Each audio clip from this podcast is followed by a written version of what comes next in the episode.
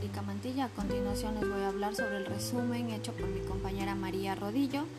Eh, la asignatura elegida fue anatomía y el tema es las actividades digestivas se cumplen en tres fases.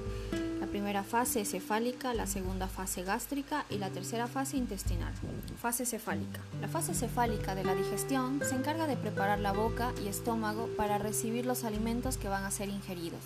Ciertos aspectos que se encuentran en la fase cefálica, como el olor, la vista, pensamiento o el sabor inicial de la comida, activan centros neuronales de la corteza cerebral, el hipotálamo y el tronco encefálico, que activa los nervios facial, glosofaringio y vago. Los nervios facial y glosofaringio estimulan la secreción de la saliva por las glándulas salivales, mientras que el nervio vago estimula las glándulas gástricas para producir jugo gástrico. La fase gástrica, la segunda fase llamada, comienza cuando los alimentos llegan al estómago. Esta fase está regulada por mecanismos neurales y hormonales con el objetivo de promover la secreción y motilidad gástrica. La regulación neural comienza cuando los alimentos aflojan el estómago y estimulan los receptores de estiramiento de la subpared. Además, los quimioreceptores son sensibles al pH del quimo gástrico. Cuando las paredes están estiradas o el pH aumenta debido a la presencia de proteínas en el estómago, estos receptores de estiramiento y quimioreceptores se activan y comienzan un proceso de retroalimentación negativa neural. Desde los receptores antes mencionados, impulsos nerviosos se propagan hacia el plexo submucoso, donde activan las neuronas parasimpáticas y entéricas, que provocan ondas de peristalsis.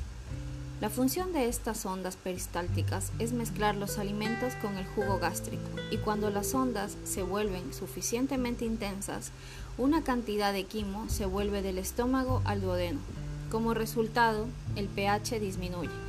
La distinción de las paredes estomacales se reduce y la secreción del jugo gástrico cesa.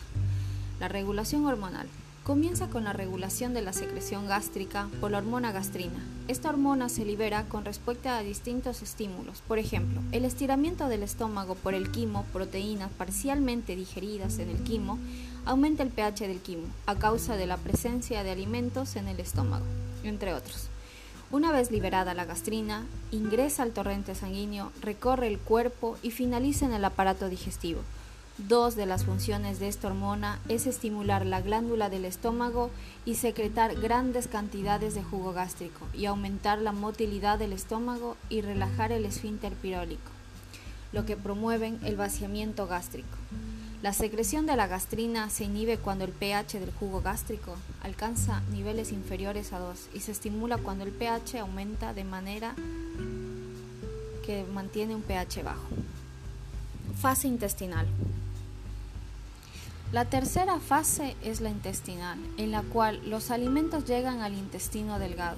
En comparación con las fases anteriores, los reflejos que se producen en la fase intestinal tienen efectos inhibitorios que retardan la salida del quimo desde el estómago, evitando que el duodeno se sobrecargue con más quimo que el que puede contener.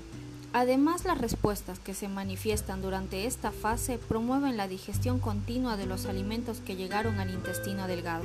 Estas actividades, como en la fase gástrica, están reguladas por mecanismos neuronales y hormonales.